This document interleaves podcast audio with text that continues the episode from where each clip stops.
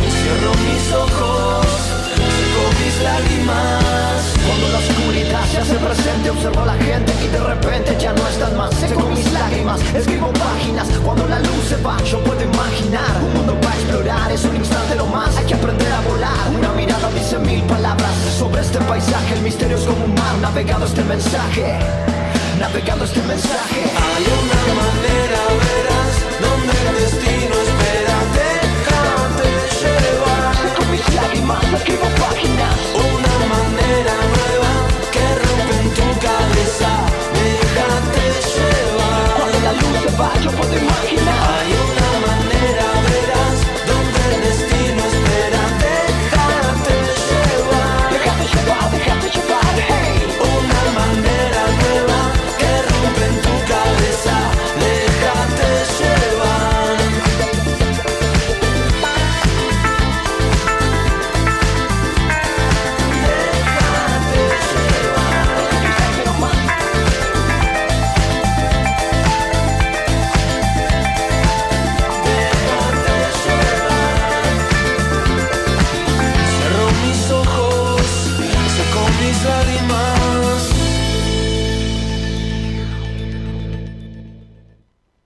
Hola, hola, hola, hola. Muy buenas noches. Bienvenidos a Buenas Compañías. Eh, en esta noche, en un programa en el que vamos a conversar acerca de los miedos, pero desde un lugar este, um, que no he tocado todavía con ustedes. Y bueno, aprovechando que están las fiestas de carnaval que se vienen no falta mucho tiempo.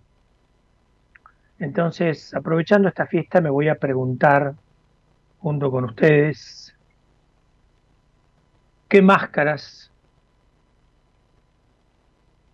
le pones o le has puesto a tus miedos.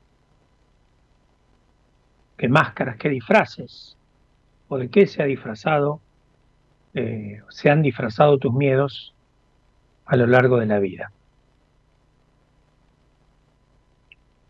Pensaba cuando, cuando estaba mm, cuando estaba haciendo, escribiendo este texto, y el programa para ustedes. Em,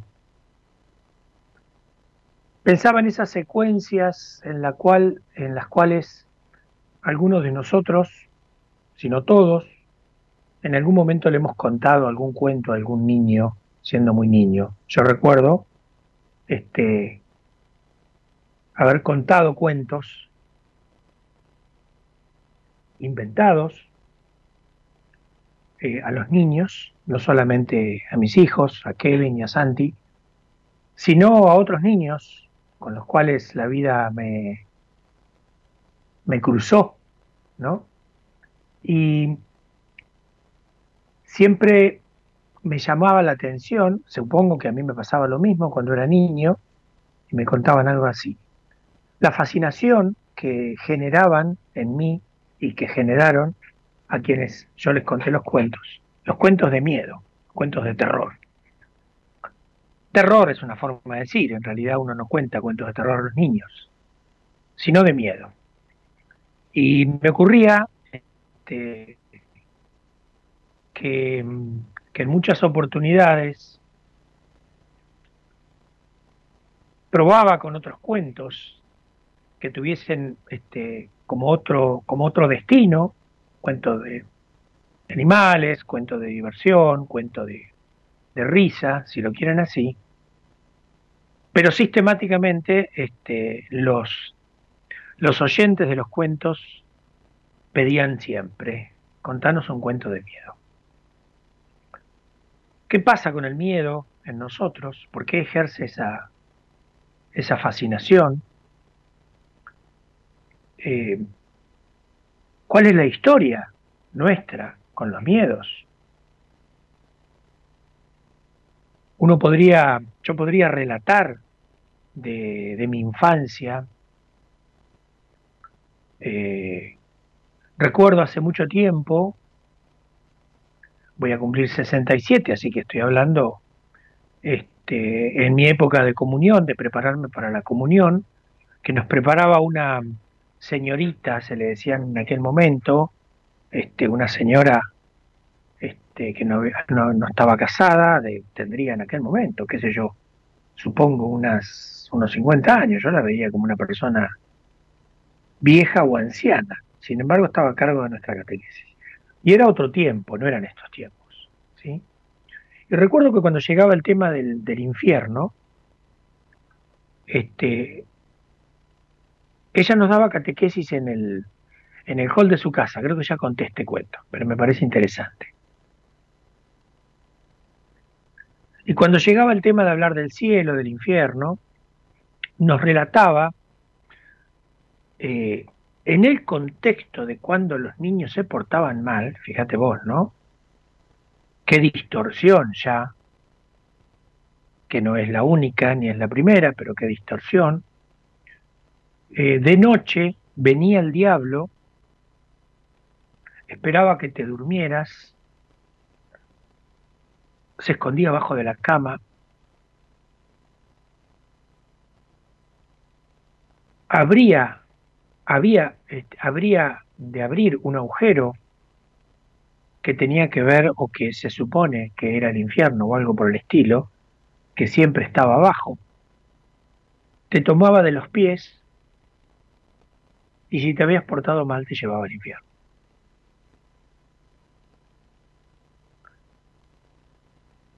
No recuerdo exactamente eh, detalles, pero sí recuerdo que ya siendo muy grande, bastante grande, y con ocasión de haber tenido, en mi, en mi, en mi caso, la suerte de a los 13, 14 años ya disponer de, una, de una habitación con baño para mí solo, por razones que no vienen al caso, pero de hecho tenía una pieza separada de la casa donde estaban mis papás, un cuarto que estaba mediado por un patio, ¿no? Pero yo dormía en un lugar aparte, con una pieza, con un cuarto y un par de camas, ¿sí? Este, una pensada para mi hermano y otra para mí, éramos tres hermanos, somos tres hermanos, este, con la idea de que los dos hermanos viviéramos, durmiéramos ahí y mi hermana que era más grande que nosotros, durmiese con mis papás en la habitación donde originariamente habíamos dormido los tres. Por esas cosas de la vida y esas este, vagancias que uno hace, yo asusté a mi hermano para que me dejara la pieza solo, ¿sí? Y me quedara en esa pieza. Mi hermano se fue a dormir con mi hermana y yo me quedé solo. Y después de la alegría del triunfo este, de aquella batalla por, por lograr, entre comillas, la autonomía, eh, yo creo que todas las noches que me fui a dormir, me fijaba abajo de la cama, simplemente para probar que aquello que había escuchado hacía muchos años en catequesis no era cierto. Es decir, si efectivamente abajo de la cama había alguien que a la noche, cuando yo me dormía, me iba a venir a buscar, sobre todo si me había portado mal, cosa que era bastante habitual y seguida en mi conducta. Cuando uno habla del miedo o de los miedos, primero, en primer lugar lo que hay que decir es que es, un, es una emoción que tiene muy mala propaganda y que sin embargo, este, originariamente, la razón de ser del miedo es la que nos ha posibilitado llegar hasta aquí. Porque si no hubiésemos tenido miedo, no hubiésemos generado ante el miedo la respuesta de huida, es decir, de salir de la situación que en aquel momento este, estaba declarada como de peligro. Por lo tanto, en principio, esta emoción que nos acompaña desde el comienzo de los tiempos de cada uno, es una emoción pensada en la mochila humana que todos traemos, que nos ha preservado en la filogenia, es decir, en el desarrollo personal de la especie humana, que ha permitido que el hombre, que originariamente deambulaba por la tierra, se hubiese establecido o no, es decir, sea nómade o se haya establecido en algún lugar, adquiriendo el nombre de sedentario, siempre el miedo fue un mecanismo de defensa que permitió reconocer los peligros, evitarlos, poder huir y poder seguir con el propósito de sobrevivir sobre la tierra. Después la cultura fue incorporando, o mejor dicho, cuando uno se va incorporando a la cultura en los distintos procesos de la niñez, la cultura va aportando determinadas restricciones para poder vivir en sociedad. Y estas restricciones van acompañadas con el mismo mecanismo que yo conté al principio de mi experiencia sobre aquella clase de catequesis sobre el infierno. Es decir, el control de la conducta a partir de la generación de un miedo. Un miedo que a la postre de lo que acabo de contar de la experiencia de catequesis, era un miedo artificial.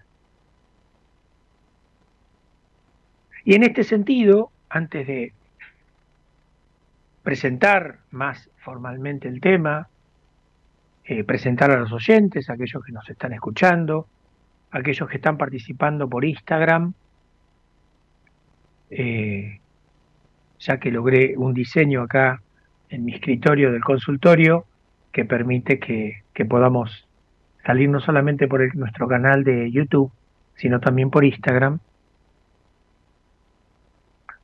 Lo primero que hay que decir es que eh, el miedo, no importa cuál sea, se engendra en la infancia. Y este miedo, que sirve para controlar conductas personales, individuales o sociedades, no es otra cosa que artificios que hace pensar que los miedos son una construcción. Y que esta construcción se va anudando a lo largo de la vida y depende del marco en el cual uno fue creciendo y, de- y depende de las herramientas con las que fue contando, sobre todo herramientas que tienen que ver con, con lo emotivo, con el afecto, con, con el sentimiento, con lo emocional, el primer registro que tenemos para comprender el mundo es un registro emocional.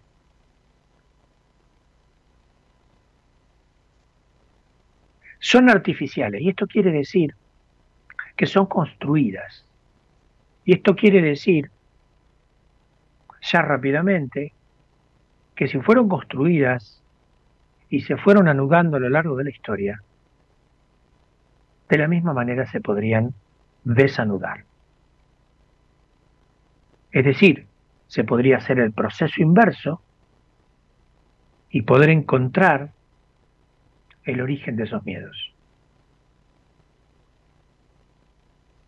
Cuando hablo de los miedos en este sentido, respetando la primera aparición, es decir, como un mecanismo de defensa absolutamente indispensable, inclusive los animales.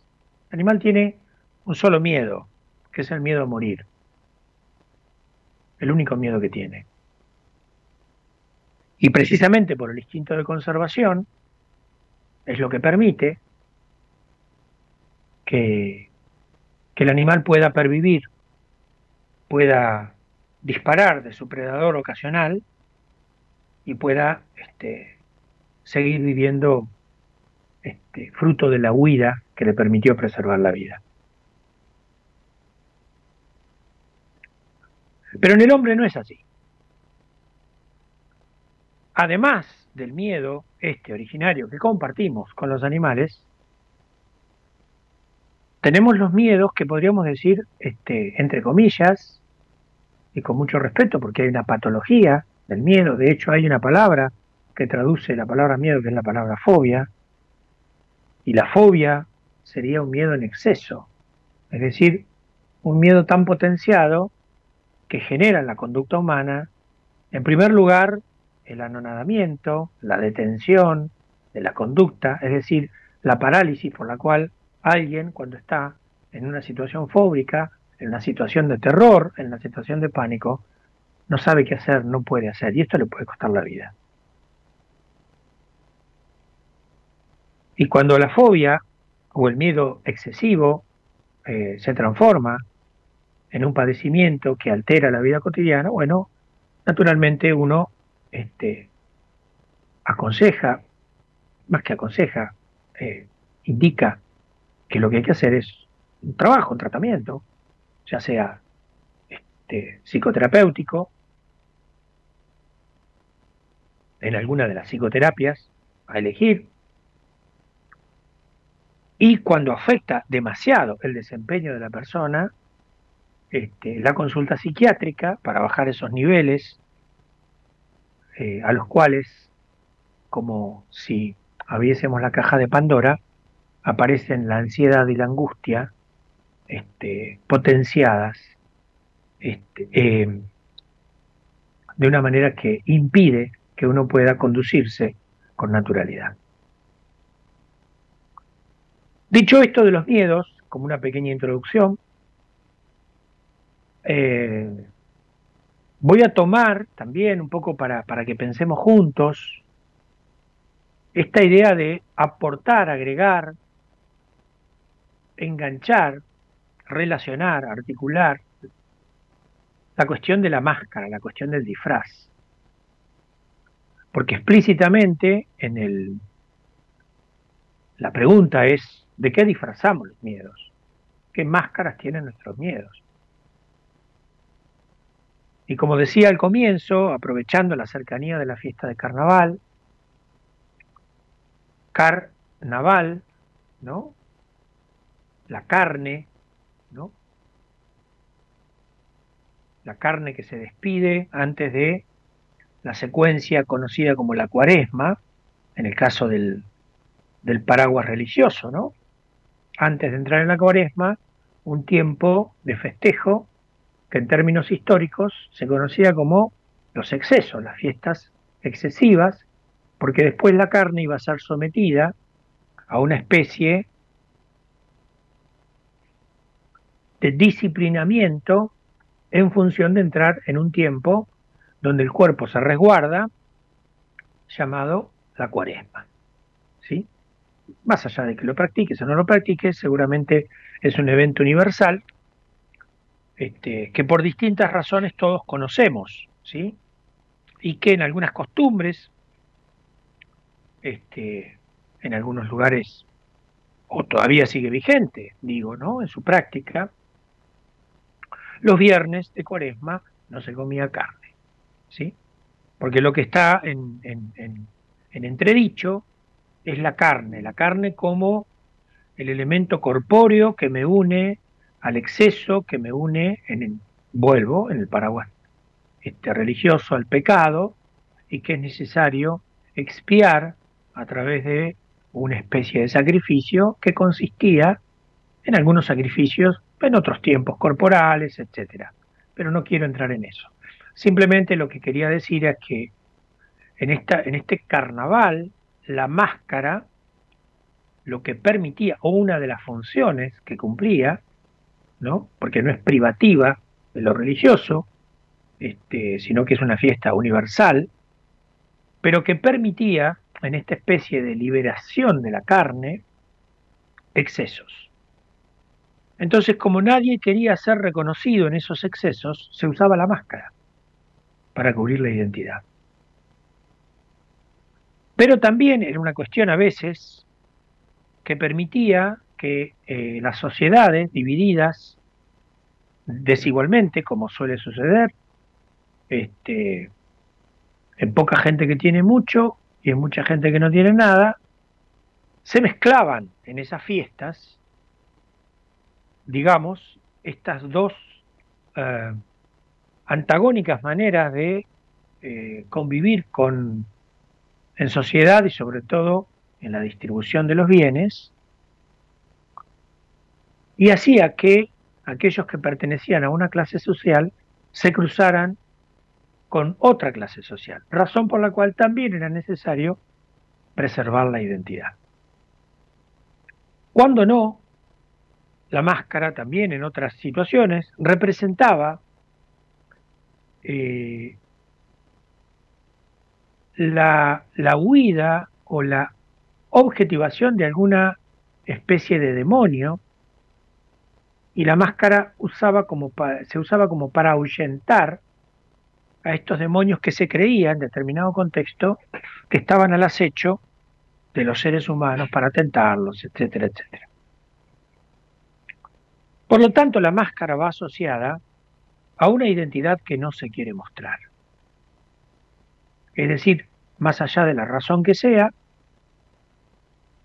las nombradas por el exceso, porque no querían revelar, la identidad de quienes se cruzaban en estas fiestas, es decir, las clases sociales antagónicas, pero la idea era cubrir, esconder, ocultar, disfrazar, enmascarar la identidad.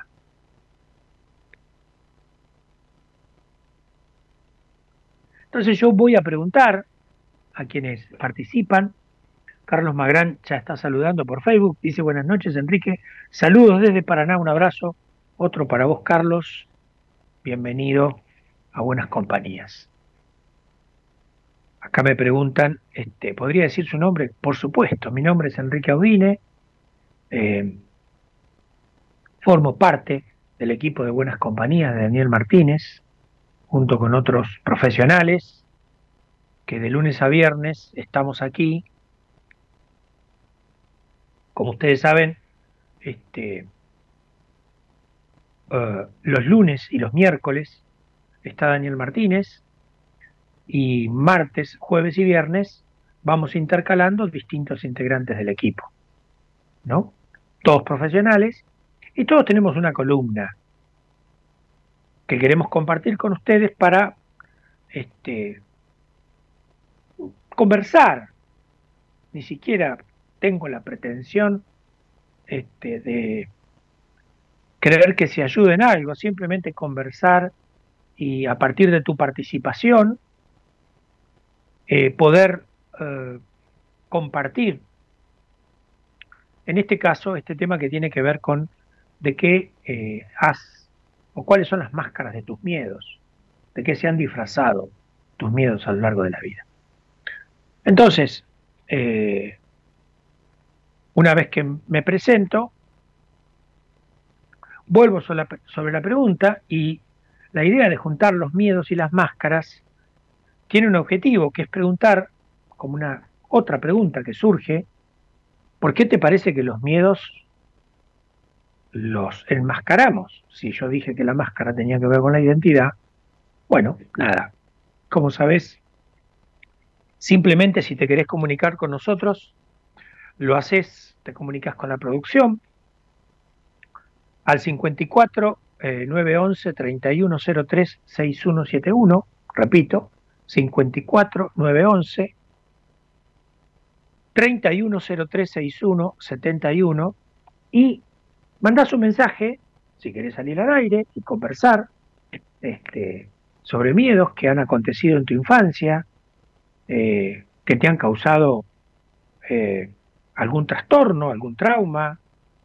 Eh, si nada, si querés llamar y, compartir. Y si no, también podés llamar y dejar un mensaje grabado que con mucha amabilidad este, nuestros compañeros que están en el estudio y que son los que hacen posible el programa, me refiero a Eloísa y a Gerardo, este, lo van a sacar al aire para que compartamos tu voz. Sí, sí, gracias. Este, yo busqué por ahí alguna, alguna, algunos temas musicales que nos van a acompañar, que también tiene que ver con el tema, entonces a partir de los, de los temas musicales y de las letras, este, también vamos a, conversar, creo que está la Versuit, eh, eh, creo que puse algo de... Eh, bueno, ahora no me acuerdo, ya me voy a acordar. Este, cuáles son los, los temas que elegí para hoy. Y poder, como hacemos todas las veces que nos encontramos, ir conversando, ir desentrañando cosas. Este, yo, como siempre, preparo algo, pero que rumbiemos para ese lado depende de tu participación y de lo que vos, los mensajes que vos mandes, de la presencia que hagas. Eh, aprovecho para nuestros amigos de Instagram. Acá toqué algo que no debía. Eh, Tommy Belgrano, Ana 5526, Susana Escobar, Giovanna, eh, Agus RP98, Miriam eh, Ragno, Lorena Núñez, supongo, Juan Cruz 21, Yani Mercado, María Esther de Mayo, Tommy Belgrano, bueno acá, Darío Colucci, Darío, ¿cómo andás? Tanto tiempo, Enrique, gracias por todo. Gracias a vos, Darío. Che, espero que estés bien. Hace un montón que no nos vemos. Por ahí estaría bueno cruzar algún mensaje para ver cómo andás. Realmente hace un montón. Este, Mónica Fredotovich, eh, Tommy Di Natale. Tommy, ¿cómo estás? Bueno, te mando un saludo muy grande. Eh, estamos avisando a más de tus seguidores, me dice acá Instagram. Y aprovecho para saludar también a Santi, mi hijo que está reunido con sus amigos. Eh, Choco, está eh, Facu, está también eh, está eh, Tulito, y cuando me quiero este, acordar eh, me suelo olvidar, decía el paisano. Eh, está Lucky y me falta uno, pero ya me voy a acordar. eh, Luca y Santi. A ellos les mando un saludo, porque me dijeron que los saludara y que por ahí participaban. A ver si tienen alguna pregunta, la pueden, este, la pueden sumar, ¿no? Em, por lo tanto, la idea sería esta noche, em, en primer lugar, reconocer, yo voy a ir conversando voy a ir contando historias, eh, em, cosas que me acuerdo, eh, por ahí lo cruzo con alguna cuestión que pasa aquí en el consultorio, en la terapia, ¿no? A veces he contado que yo trabajo con la pizarra, ahora la puedo mostrar, la pizarra, ahí no, me corro para este lado, esa es la pizarra que tengo para trabajar, a veces este, a mí me surge, me sale, me nace, y, también eh, creo que los pacientes lo agradecen, este, poder encontrar alguna poder escribir en algún momento del, del proceso terapéutico, no siempre. A veces suelo dibujar, no porque sea mejor dibujante o buen dibujante, no lo soy, pero se me ocurren armar algunas cosas y, y me gusta plasmarlas este, en alguna figura, este, o hacer algún cuento, subrayar alguna palabra, o, y, y yo tengo este, como una eh, me inspira mucho la, lo- la- la visualidad de lo que escribo eh, y me permite armar cosas que, que si no lo escribiera no, no saldría. Entonces siempre les aclaro a los pacientes cuando vienen que bueno, que a veces trabajo con la pizarra, trabajamos con escritos también, ¿no? Mis pacientes son pacientes que escriben, ¿no? Este, o por lo menos yo les pido que escriban, porque eso nos hace bien a ambos. Pero em, eh, me preguntaba si, bueno, evidentemente todos tenemos miedos, ¿no? Y fíjate que cuanto eh, la expresión, a veces, este, qué sé yo, no sé, un recuerdo en la niñez, frases como no seas cagón, no tengas miedo, por ejemplo. O no seas maricón, no tengas miedo. ¿no?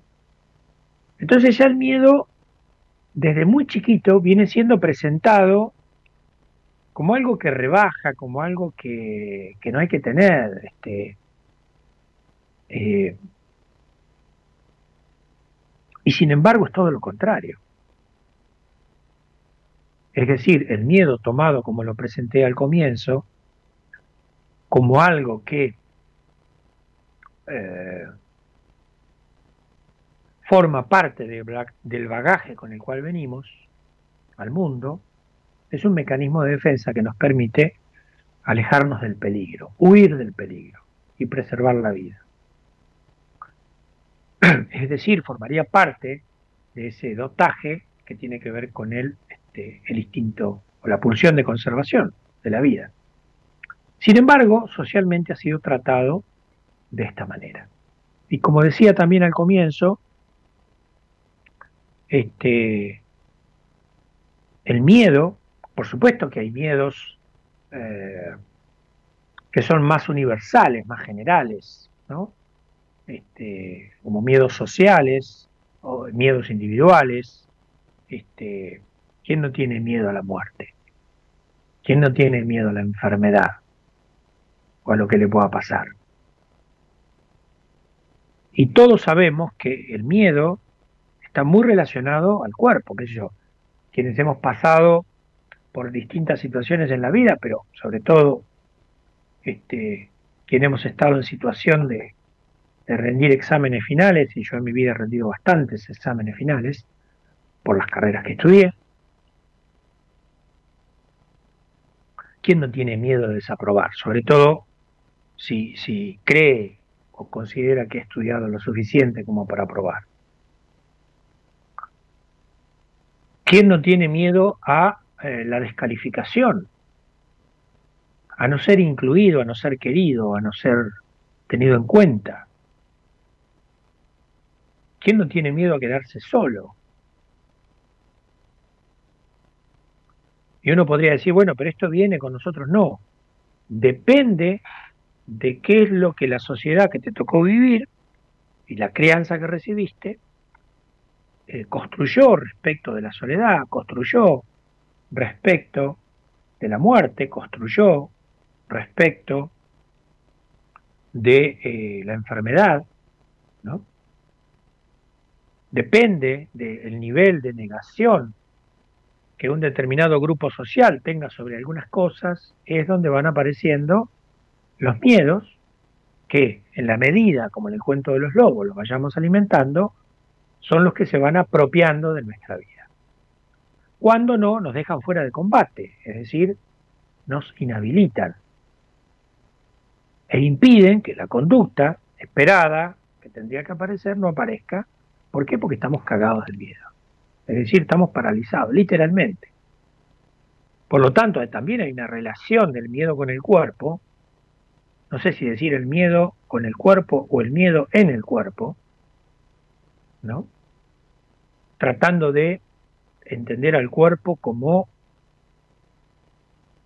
un viviente que tiene mucho para decir y de hecho nuestro cuerpo dice muchas cosas de nosotros.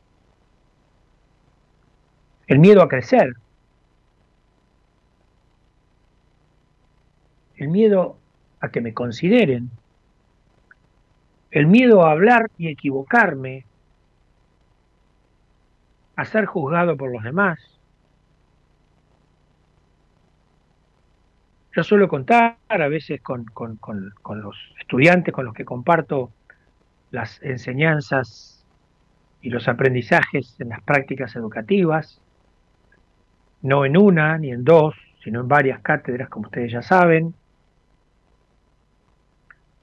Eh, yo normalmente como docente, en mi práctica, este, dejo fluir esta cosa histriónica que, que, me sale eh, y me manejo con mucha naturalidad, cosa que es este, que impacta mucho en el alumnado, digamos. Soy más bien un docente eh, en un cierto camino bastante heterodoxo, ¿sí? O con prácticas heterodoxas.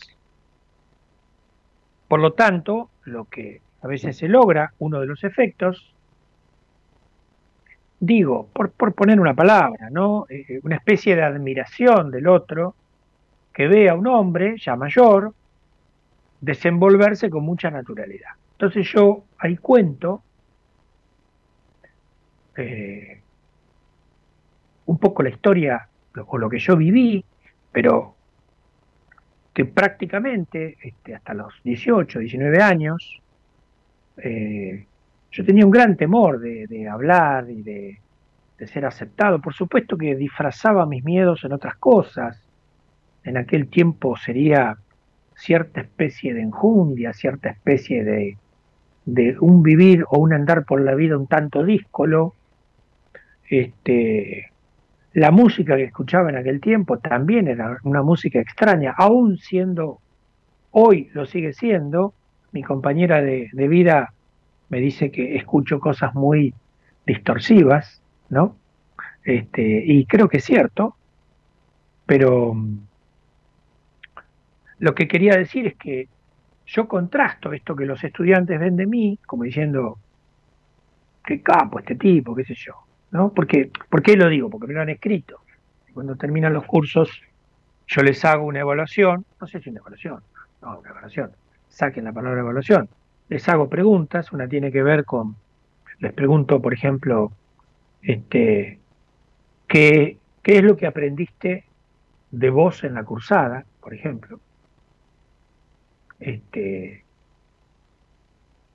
¿Qué es lo que más te gustó de la cursada también? ¿Y qué te animarías a este, decirle al docente, que en este caso soy yo, este, que debería aportar, que debería agregar, que debería cambiar, en fin? Anónimo. Entonces yo después me traigo todos los papelitos y los leo acá. Pero en honor a la verdad, y sin falsa modestia, tengo que decir que en todos los años que llevo de práctica docente, eh, en una gran mayoría han, han puesto el acento precisamente en esta especie de, inclusive me han hablado de Merlí muchas veces, me han dicho, ¿vio a Merlí? He visto alguna cosita, ¿no? Eh, dice, usted es muy parecido a Merlí, bueno, una cosa estilo. Este, por esta cosa disruptiva, digamos, heterodoxa, por esta práctica, este, podría ser un montón de cuentos, pero no es el objetivo de esta noche. Entonces cuando ven ese tipo histriónico, dice, bueno, pero qué sé yo, así como usted, nosotros que nos preparamos, le digo, no, negro, yo no siempre fui así. A los 18 años, para la vida social, me habían comido la lengua los ratones. Tenía una autoestima bastante baja de mí mismo. A los 18, 19 años, más allá de, como dice Charlie García, este, mostrando las plumas del pavo real en, esta cosa de socializar en la adolescencia ¿no? y en la juventud. Pero atrás de ese disfraz había alguien muy temeroso, muy temeroso de la vida, muy, este, muy con que no le salían las palabras, que tenía miedos este, eh, sobre su capacidad, sobre su sobre su real entender el mundo que nos tocaba, ¿no?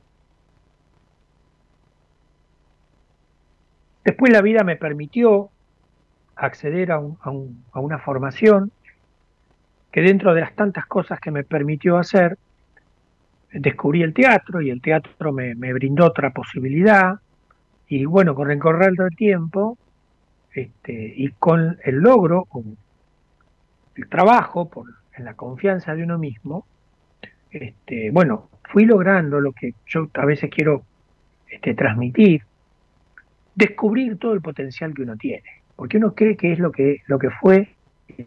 Lo que...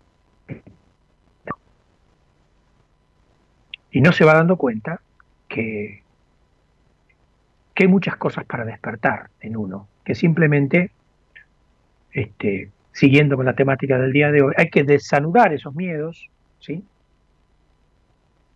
Y poder abrirse camino a pesar de los miedos, con los miedos aquellos que, traímos de que trajimos de fábrica y aquellos que se hicieron artificiales, es decir, que la cultura fue haciendo sus aportes, ya sea para controlar o no, pero que fueron teniendo efecto a lo largo de la vida de una persona.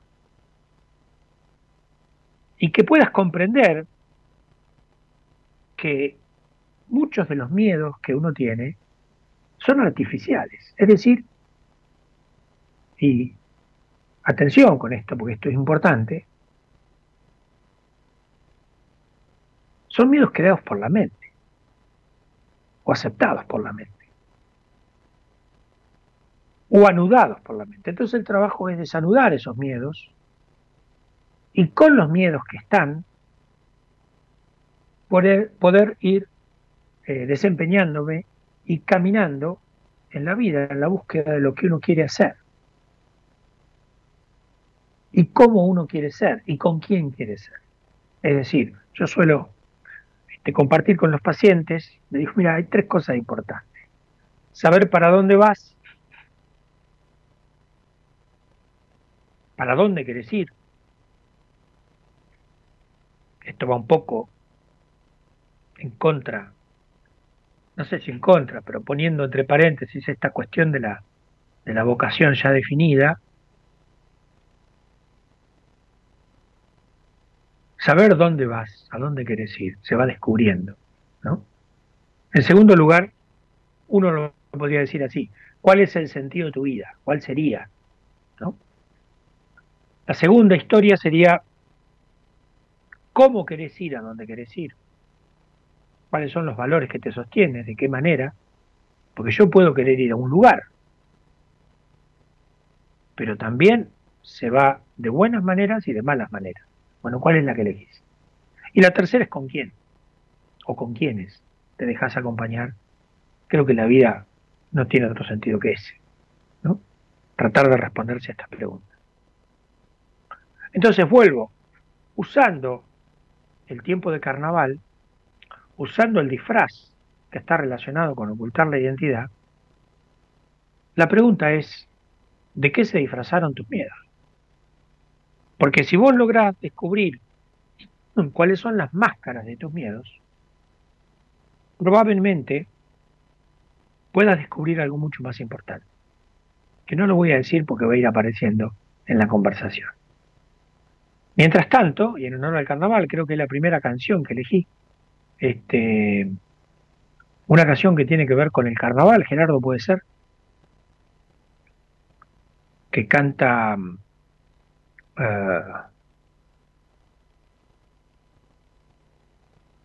el que canta Vasos Vacíos, no me puedo acordar ahora. ¿Puede ser que la escuchemos? La del carnaval. Los Cadillac, exactamente. Los fabulosos Cadillac. Gracias. Hacemos una pausa. Este, me tomo un matecito y seguimos.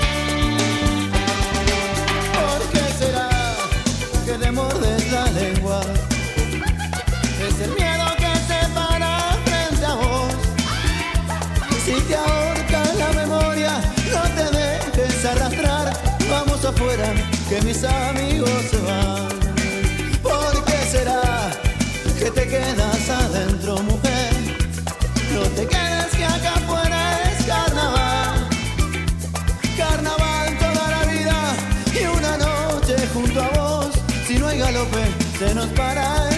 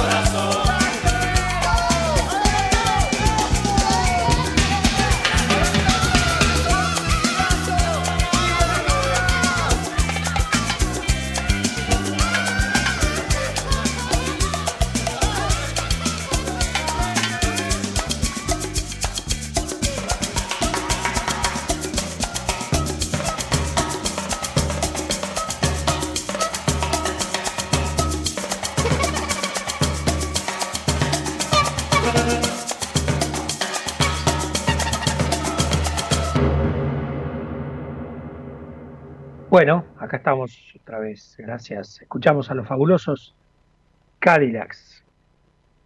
Eh,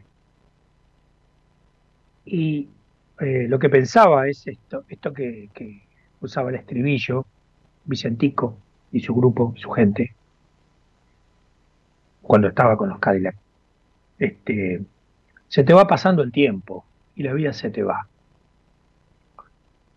Eh, también el miedo tiene que ver con una negación de la finitud, ¿no?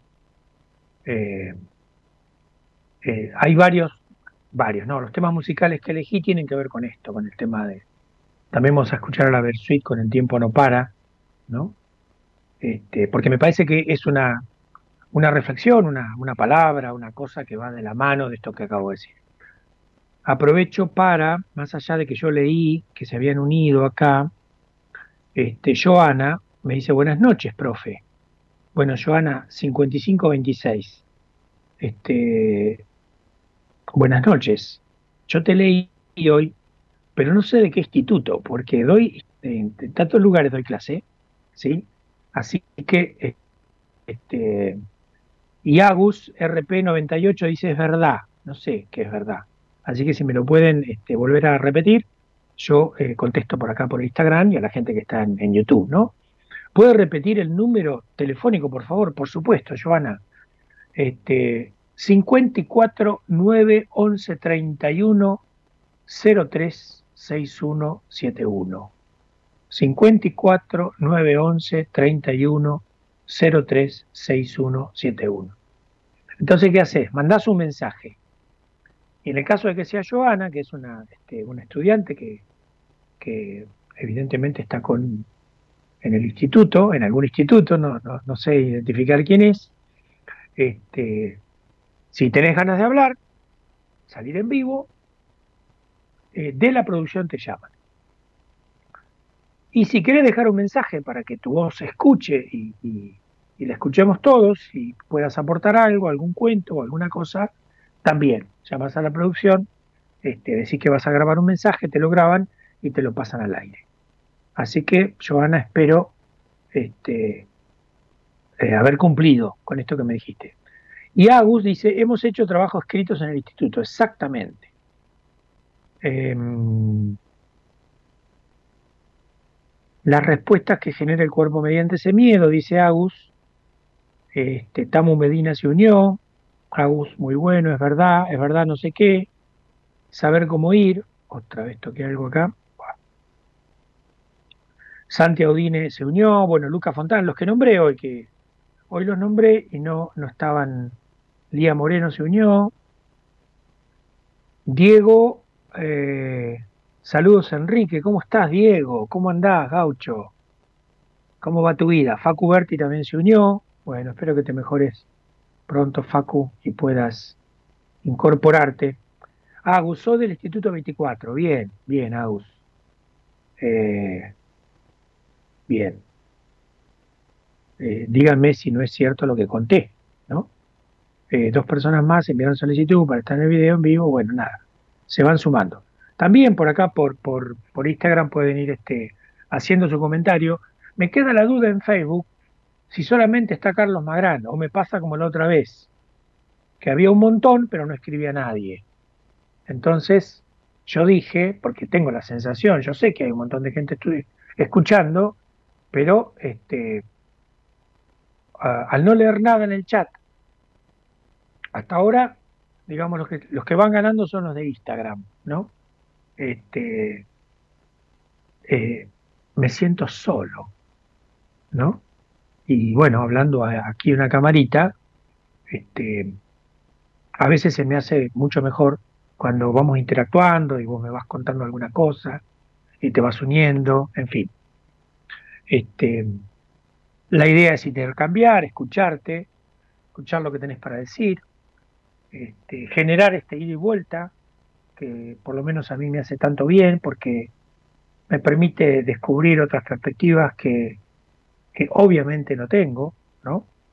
Entonces, volviendo a la pregunta inicial, siendo ya casi la una de la mañana, esperando que se reavive, por lo menos los del chat del Facebook, de perdón, de, de, YouTube, eh, digan, bueno, estoy, este, estoy, estoy. Entonces yo me siento que estoy acompañado, ¿no? Eh, pero pensaba en esto de, de los disfraces y vuelvo a reiterar la pregunta, ¿no? Este, ¿Qué te parece? ¿Por qué, ¿Por qué disfrazamos los miedos? ¿Qué pasa con la identidad y los miedos? ¿Qué te parece que pasa? ¿No? Este,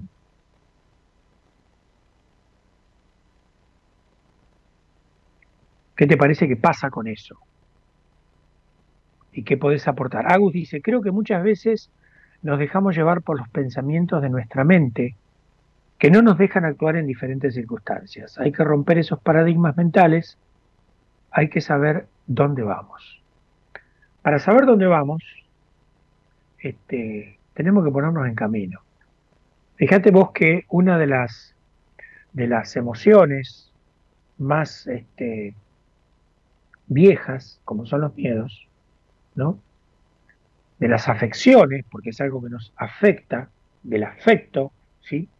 Me gusta la palabra afecto, porque aparte de describir esta cuestión del sentimiento y de, de lo que uno quiere demostrar, es una palabra que, como ninguna otra, hace referencia porque tiene una palabra afectado, es decir, que me toca, que me, que me, que me cruza, que me atraviesa.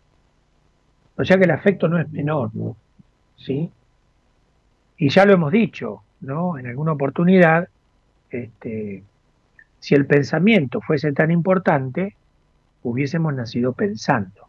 Y eso no sucede, o por lo menos no sucedió. Pensamiento adviene mucho tiempo después, cuando orgánicamente hay una disposición adecuada que permita este, eh, el desarrollo simbólico del individuo, ¿no? a través de los juegos, a través de los dibujos, en fin. Este, no vamos a hablar de desarrollo psicológico, ¿no? Pero digo, para decirlo rapidito, eh, una gran parte del tiempo de nuestra vida, es decir, los tres primeros años de nuestra vida, el registro del mundo, la comprensión, es exclusivamente afectiva, es exclusivamente emocional. Y solamente después, cuando las condiciones están dadas, el pensamiento, lo simbólico, la conciencia, el yo hace su aparición. ¿No? Esto en primer lugar. En segundo lugar, no podemos hablar de un yo si no hay un tú, es decir, somos sujetos sociales, eminentemente sociales. Por lo tanto, la comunicación no existe nadie que esté solo. Porque algún, aunque exista alguien que por alguna razón, y casi diría mágicamente, se crió en una isla, solo, está consigo mismo. Y ese sigo mismo ya es un otro. ¿Se entiende? Como un otro yo. ¿No? Por lo tanto, a ver, acá, ¿qué hicimos? Descartar. Bien. Vamos a mover y vamos a volver al vivo.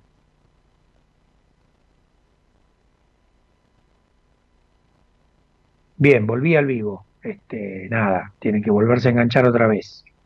¿Sí? Eh, decía recién, eh, a partir de, de, de, todas las cosas que hemos aprendido en nuestra formación, bueno, ahí se volvieron a enganchar otra vez este, por el Instagram eh, se están enganchando porque bueno, se cortó y me tuve que volver a, a, a, conectar. Digo, si esto es así, el pensamiento es, adviene después, el yo, la conciencia, decía,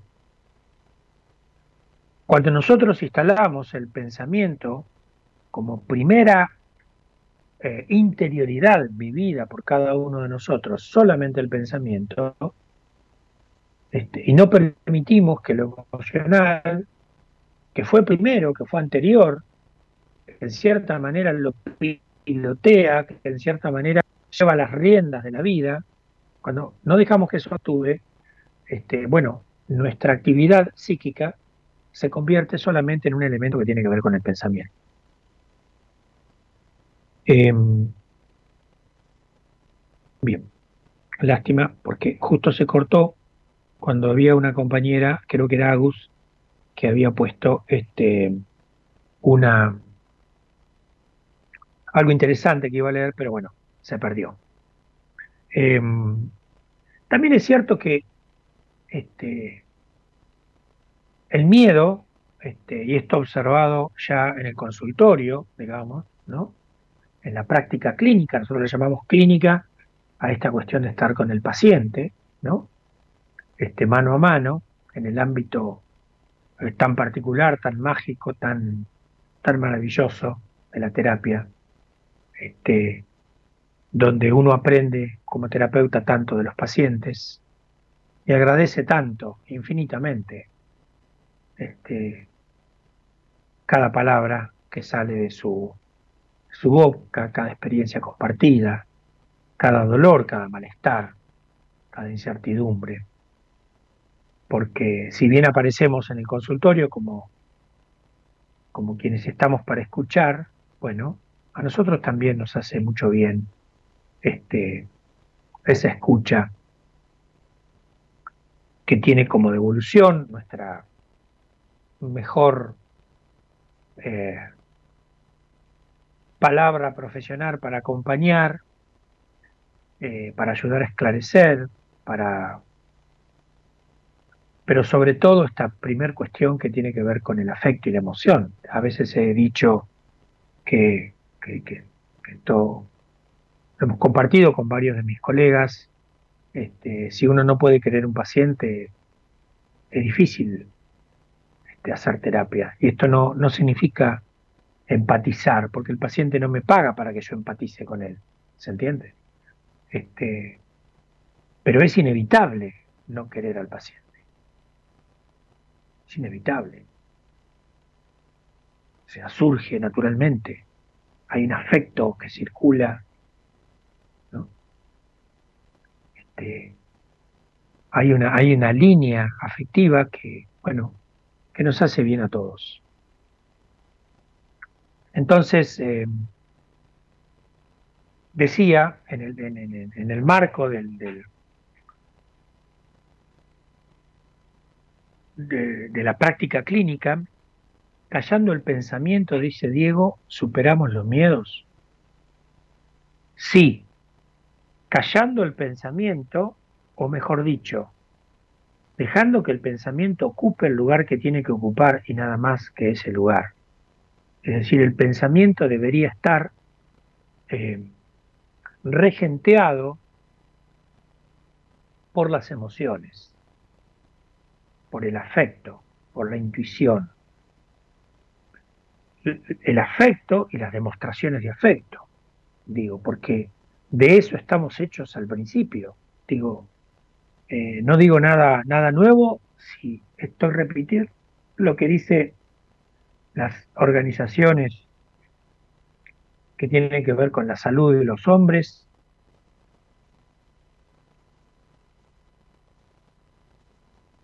A nivel general, pero en todo él, diciendo que los tres primeros años de la vida de una persona son centrales en el desarrollo de la vida. ¿no? Y si hago buena pregunta, ¿no? Eh, ¿Cómo callar los pensamientos? Yo preguntaría, eh, sobre la pregunta de Diego, diría, bueno, ¿cómo los pensamientos llegaron ahí? ¿No? Carlos dice, sigo acá. Bueno, Carlos, gracias. Me haces compañía acá en, en, en el YouTube, ¿sí? Pareciera que en el YouTube de Buenas Compañías, pareciera, ¿no?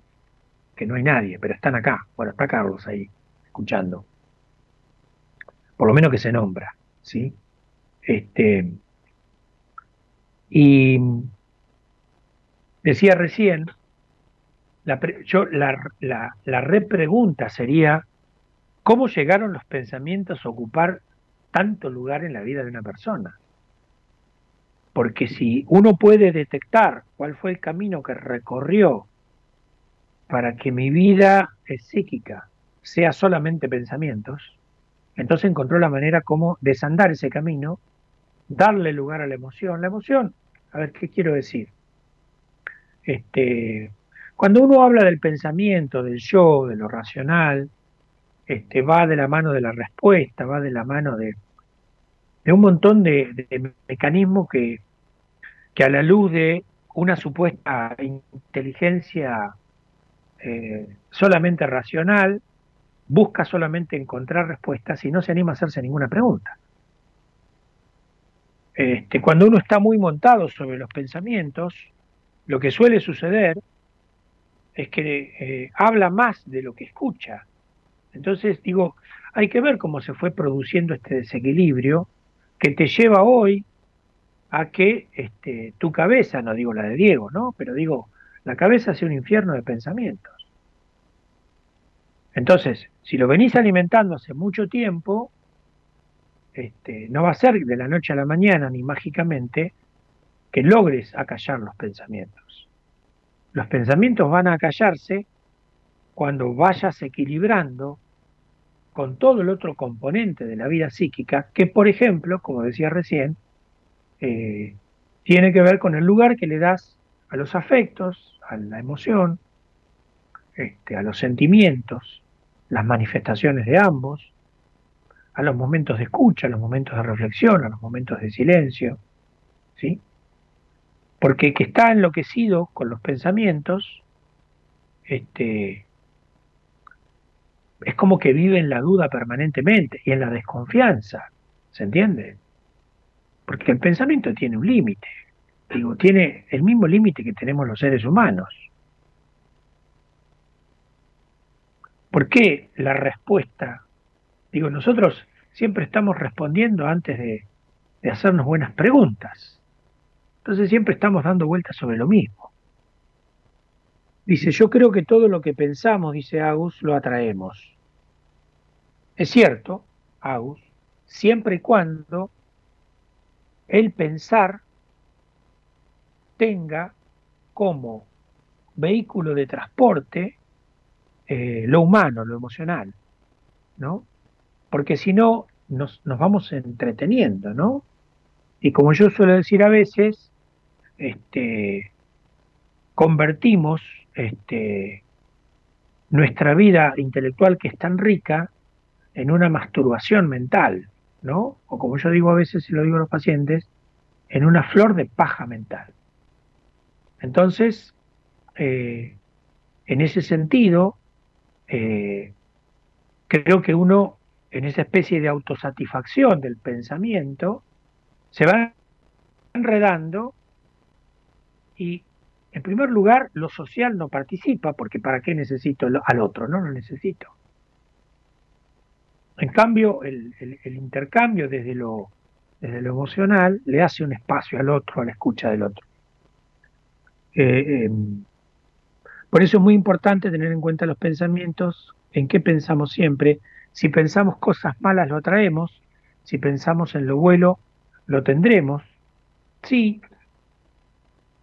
La palabra pensamiento, vos sabés que este, por una cuestión de desarrollo cultural, en los últimos siglos, este, de Descartes, de René Descartes para acá, es decir, desde 1700, 1600 y pico para acá, este, ha tenido mucho que ver el racionalismo y este, bueno, distintos movimientos que han colocado al pensamiento y a la conciencia en el centro del universo. ¿sí? Es decir, lo que existe a nivel mental es aquello de lo que soy consciente, ¿verdad? Y lo, y lo que soy consciente pasa por lo, aquello que puedo explicar racionalmente. Y bueno, te diría que no es tan así. que hay un montón de cosas que nosotros hacemos que están misteriosamente manejadas por una parte de nuestra vida psíquica que precisamente no es consciente y que nosotros llamamos en alguna escuela lo inconsciente. Es decir, que muchas veces en nuestro accionar, atravesados por eso inconsciente de lo cual todos formamos o tenemos en nuestra vida psíquica, llamémosle lo desconocido que hay en nosotros, nos hace seguir caminos que no tienen nada que ver con nosotros, o que por lo menos tuvieron un tiempo que ver, pero ya no tienen nada que ver con nosotros.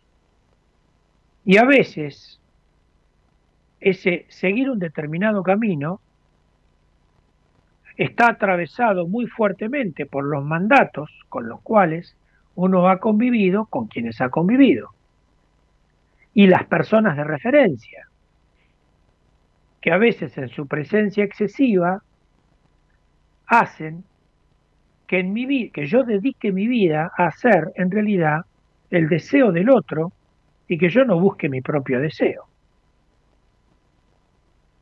Y esto no se ve a nivel consciente. Esto va sucediendo escondidamente a lo largo del tiempo y a veces llega, lleva un gran tiempo de nuestra vida, donde uno transita caminos que a lo largo de ese tránsito se va dando cuenta de cierta incomodidad, pero no se anima a preguntar, o, usando la palabra de hoy, tiene miedo a preguntarse como cuando uno cambia de carrera, como cuando uno cambia de orientación en la vida, y a veces no se anima porque tiene miedo a cambiar, porque tiene miedo a perder, porque tiene miedo a lo que deja, porque tiene miedo al incierto. ¿Y qué no es la vida sino la cuestión de la incertidumbre? Lo que pasa que también, hijos de nuestra cultura, hemos nacido o se nos ha dicho que tenemos que controlar todo. Y ese control, que es absolutamente ilusorio, porque es imposible controlar todo, porque nadie puede controlar, y menos todo, porque si alguien pudiese controlar estaríamos en presencia no de un ser humano, sino por lo menos de un semidios, y eso no sucede. Y en distintos ámbitos de la vida, este, ¿Recuerdan eh, el penal que erró Messi en el Mundial? Por decir algo, ¿no? Eh, no recuerdo el partido, pero antes de las este, de las semifinales y la final, ¿no? Entonces uno dice, ¿cómo va a errar este, este tipo el penal? Y lo erra. Porque podemos encontrar un excelente desempeño de algo, de, eh, de, alguien en algo que hace muy bien. Pero no tiene el control de todo, porque si no, no sería humano. Y que en este caso el penal, estoy hablando de una cosa entiendo que más o menos todos estamos en cierta órbita. Creo que todos sabemos que salimos campeones mundiales, ¿no? De fútbol. Eh, si no seríamos lo que no somos. Somos seres humanos. Cuando uno erra, eh, es profundamente humano. Lo que pasa es que el error es tan mal visto, igual que los miedos. Eh, cagón de mierda, qué sé yo, maricón, decía hoy, ¿no? Vos te equivocaste, vos te equivocás, ¿no? Lo hemos dicho en algún otro programa, perdedor, sos un perdedor. Pelotudez más grande que una casa, ¿no? ¿Cómo aprende uno si no se equivoca? Digo, ¿quién puede decir que no, este, que no se equivoca nunca? Pero bueno, nos gusta vender una fachada, nos gusta mentirnos a nosotros mismos, mentime que me gusta, Entonces, vuelvo.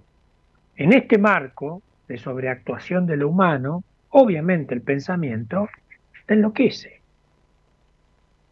Entonces la pregunta que hacía Diego, vaciarse de ese pensamiento omnipotente, porque no lo fue en el comienzo, vuelvo a decir, si pensar fuera tan importante, hubiésemos nacido pensando. Aprendemos a hablar mucho tiempo después. Aprendemos a caminar erguidamente mucho tiempo después. Digo, tenemos que poder comprender que en este desarrollo que tenemos hay datos muy interesantes que se van a repetir a lo largo de la vida. Y nosotros tendríamos que poder registrar esto que nuestra, nuestra naturaleza humana nos regala para poder leer desde ahí cómo sigue el resto de nuestra película. Porque si no, lo más probable es que estemos copiando la vida de otros. O lo peor, no estemos siendo nosotros mismos.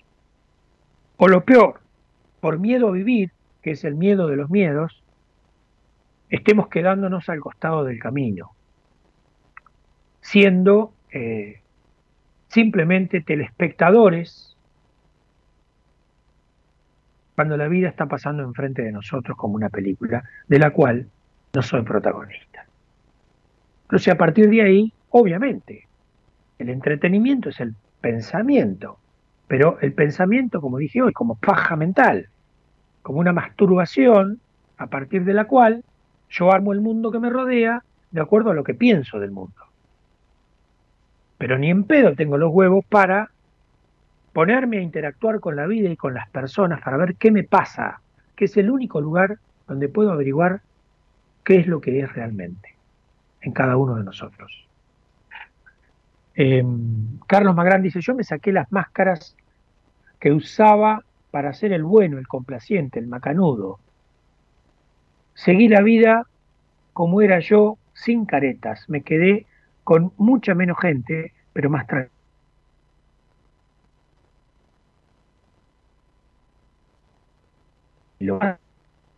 ¿Cómo estás, Tomás? Acá estoy escuchándote mientras me tomo unos mates. Te mando un gran abrazo. También. Messi erró el penal contra Polonia.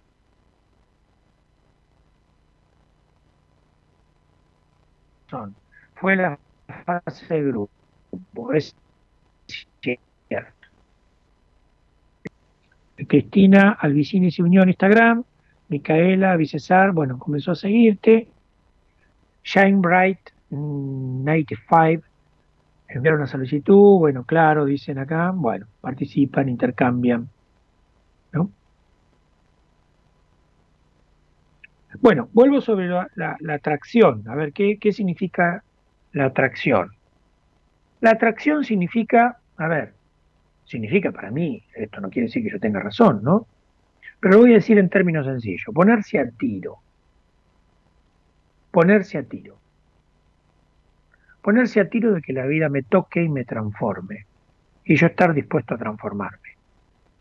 Eso significa la atracción. La atracción significa este, un riesgo, significa arriesgarse,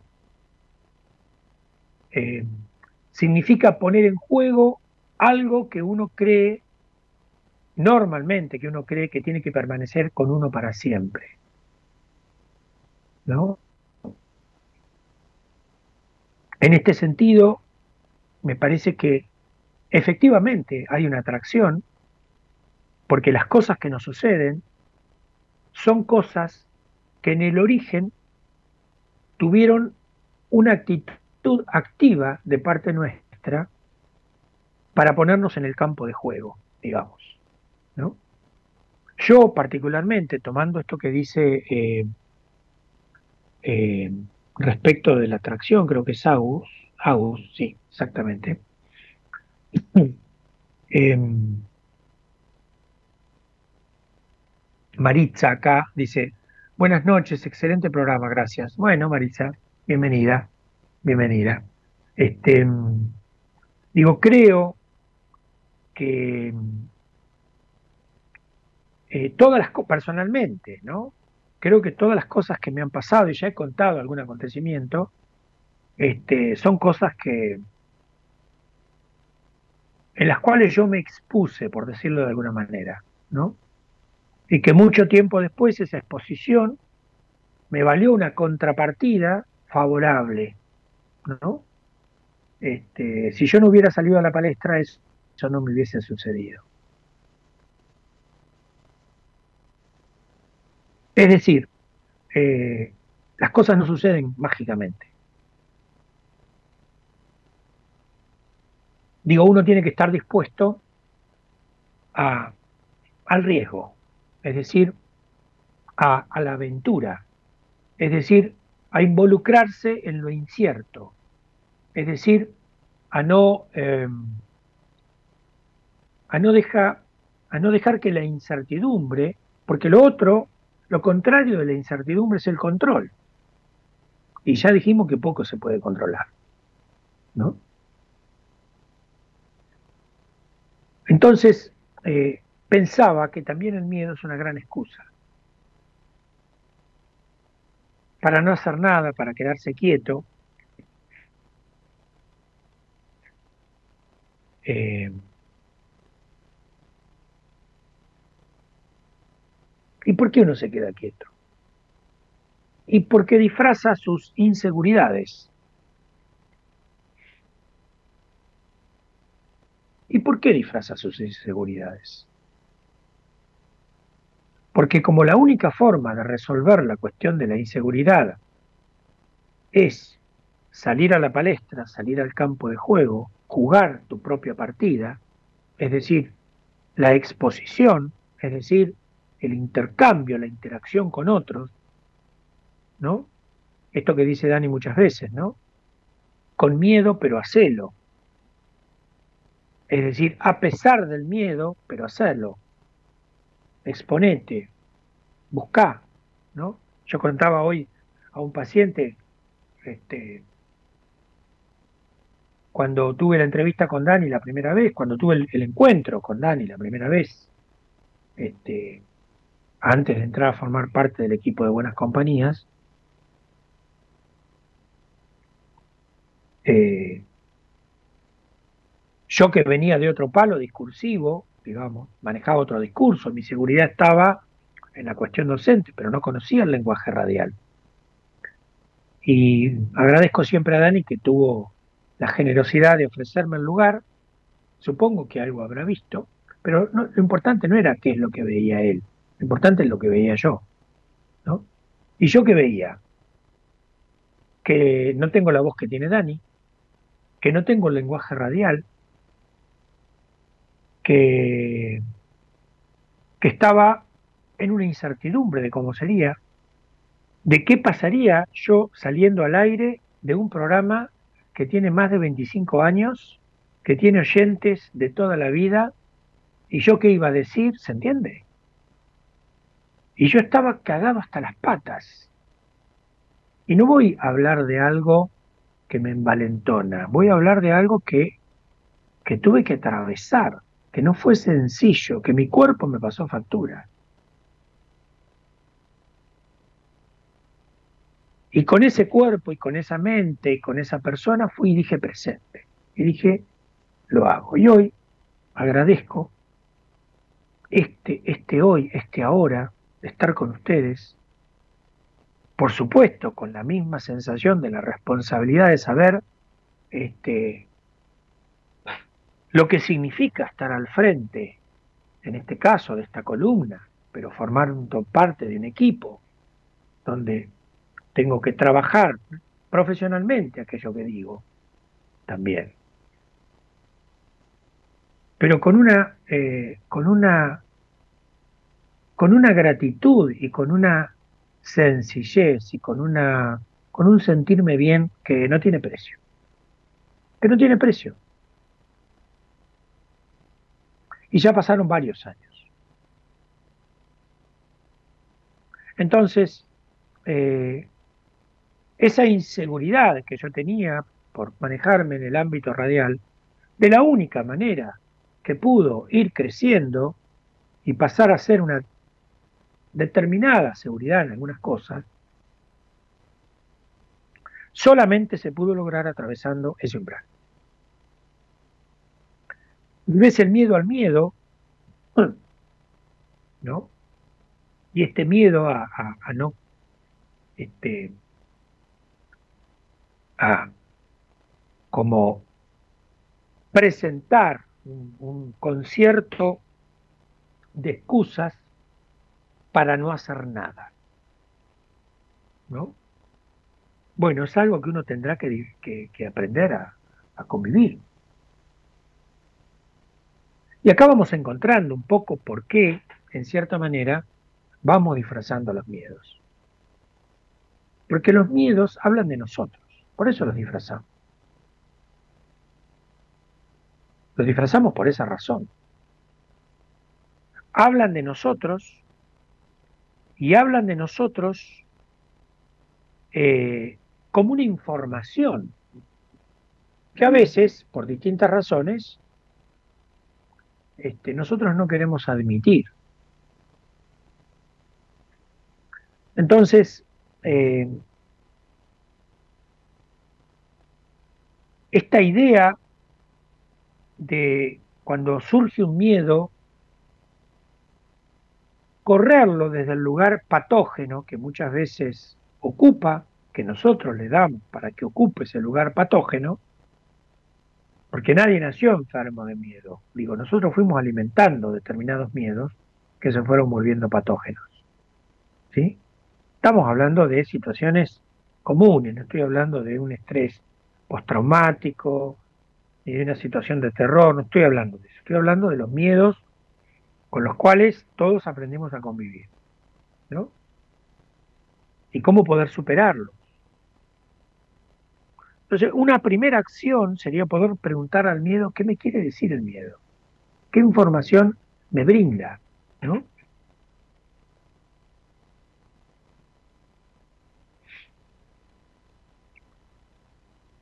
Dice Agus, muchas veces no hacemos un montón de cosas porque pensamos que otras personas lo ven mal o porque pensamos que nos va a ir mal. Por eso está bueno poder jugar el juego y respetar las reglas. Claro, por supuesto, Agus. Claro que es así. Eh, pero bueno, acá aparece, eh, digo, ¿y por qué el miedo a veces se convierte en esta especie de muro inexpugnable?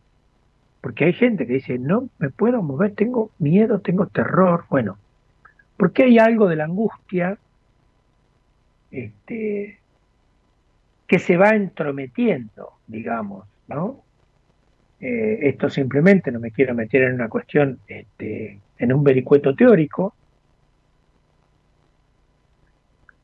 pero muchas veces se escucha en una suerte de simplificación que a veces este, no aclarada conduce a error, que la diferencia entre el miedo y la angustia tiene que ver con que el miedo tiene un objeto, un objeto clarísimo, ¿no? Miedo a, las arañas, miedo a las alturas, miedo a, este, a quedarme encerrado en lugares cerrados, en, en fin.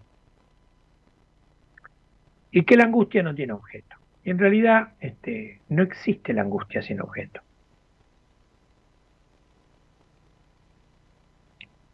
Y la angustia, el miedo no es otra cosa que la, la parte objetiva o, o la materialización de esa angustia.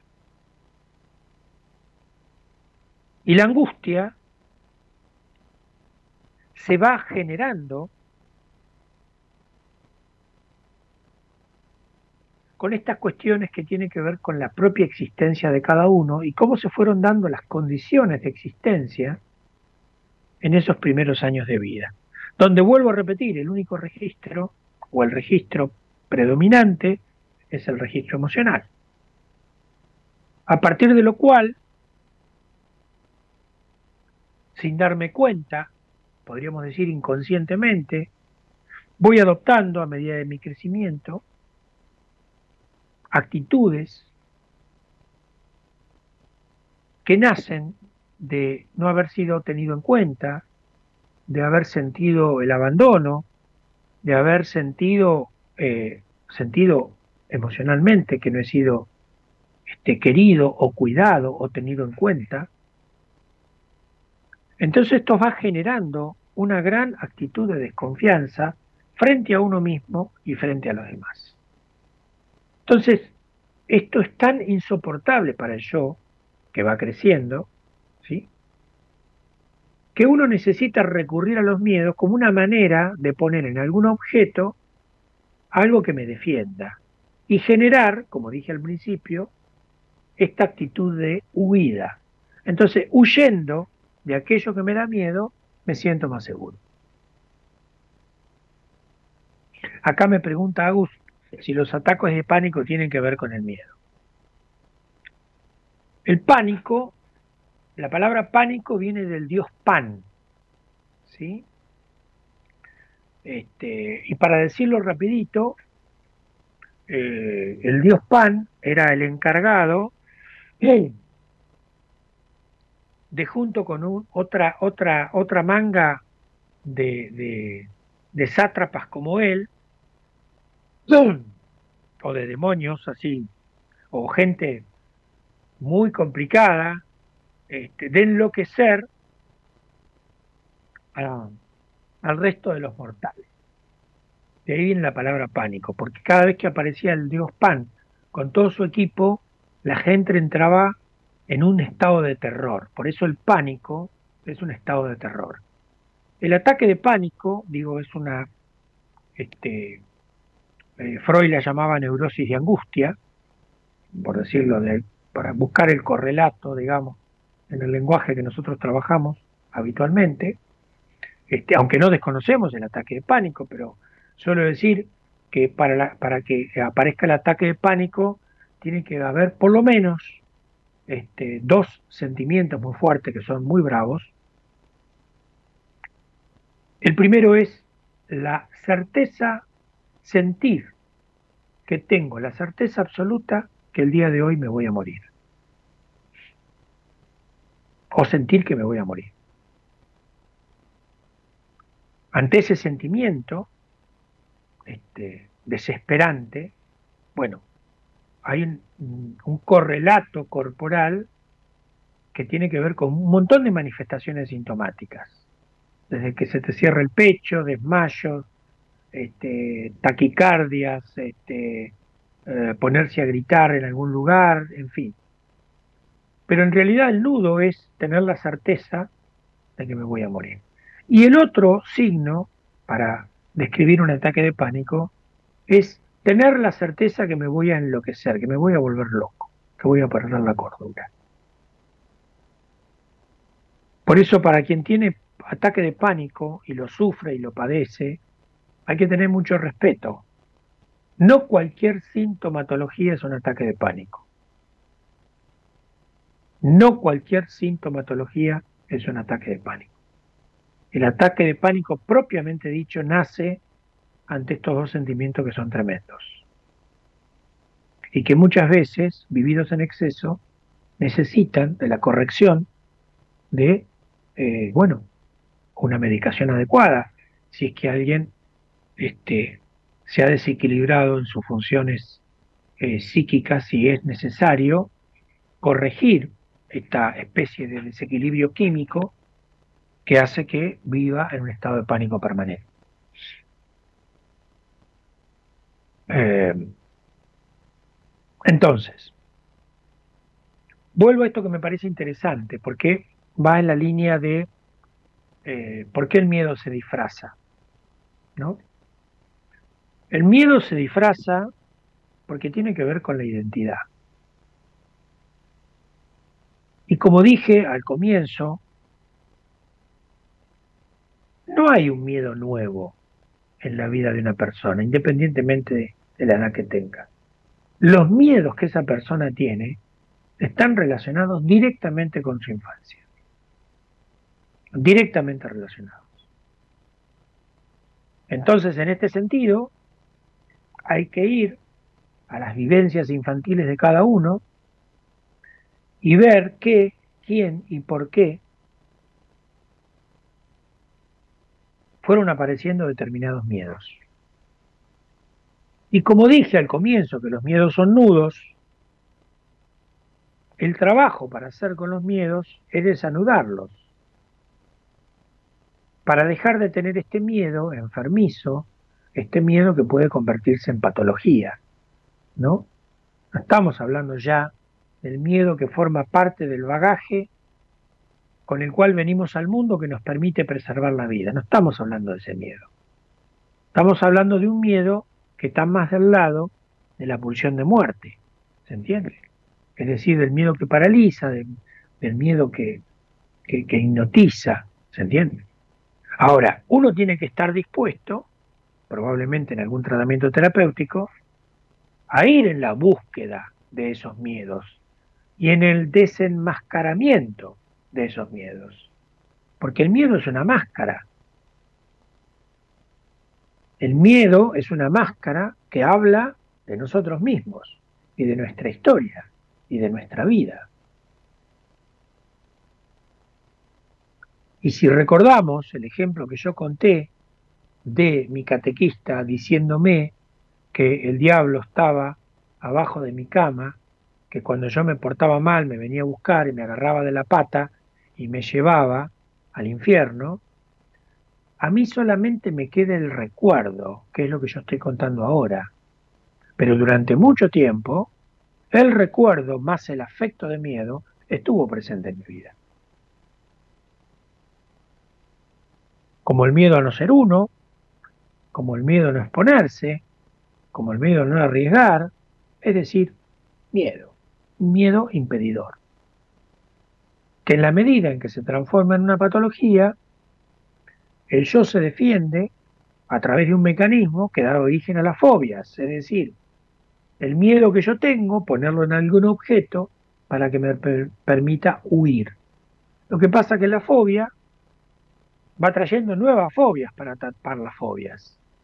Entonces vivo, voy a usar un neologismo, enfobiado, ¿no? O sea, vivo en medio de las fobias, que son terribles, que son tremendas, que son difíciles de manejar, pero que tenemos que saberlo, este, nosotros hemos alimentado. O por lo menos tenemos mucho que ver en el crecimiento de esa fobia. Entonces,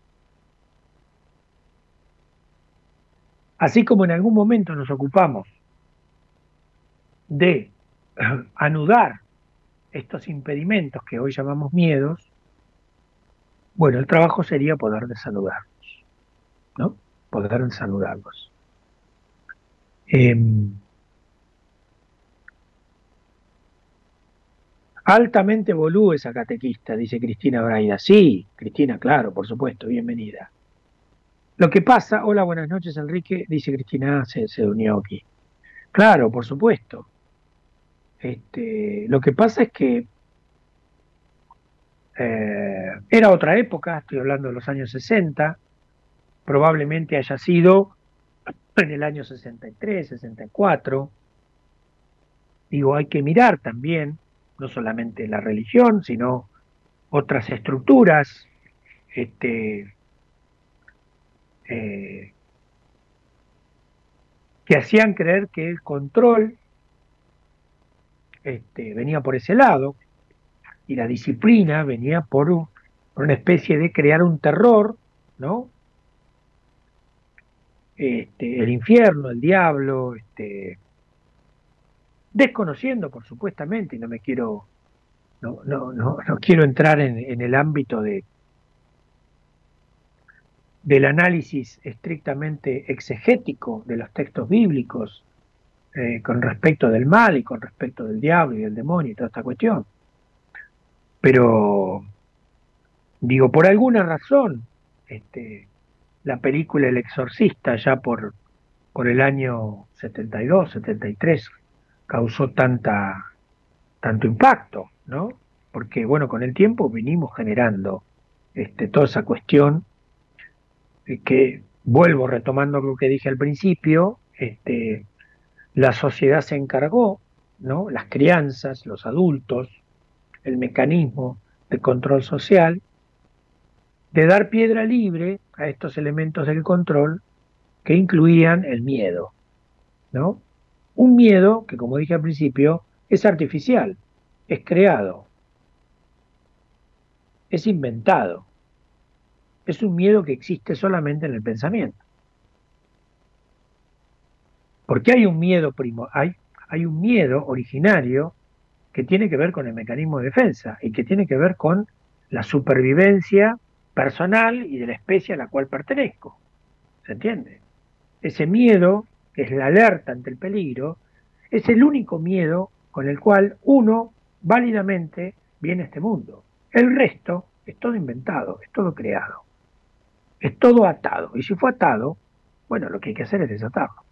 Vos me dirás, bueno, como si fuera tan fácil. Bueno, lo que pasa es que venimos haciendo nudos hace años y años y años. Entonces, habrá que tener paciencia en un proceso terapéutico para poder este, desarmar esta cuestión de los miedos para que no se transformen en fobias. Dice Carlos Magrán, el miedo paraliza, hay que atravesarlo y actuar, aunque sea con miedo. Claro, ¿sí? Este, recuerdo este, haber atendido, en el- creo que lo he contado también acá con ustedes, este, eh, haber atendido un paciente que tenía fobia al, tren, ¿no? Y para ir rapidito en el, en el, en el cuento, este, un día en vez de tener la, sesión acá en el consultorio, la hicimos en el tren. Una vez que habíamos logrado un grado de, trabajo conjunto y que, como dijo, como dijo una, este, eh, una, una oyente acá en Instagram, este, em,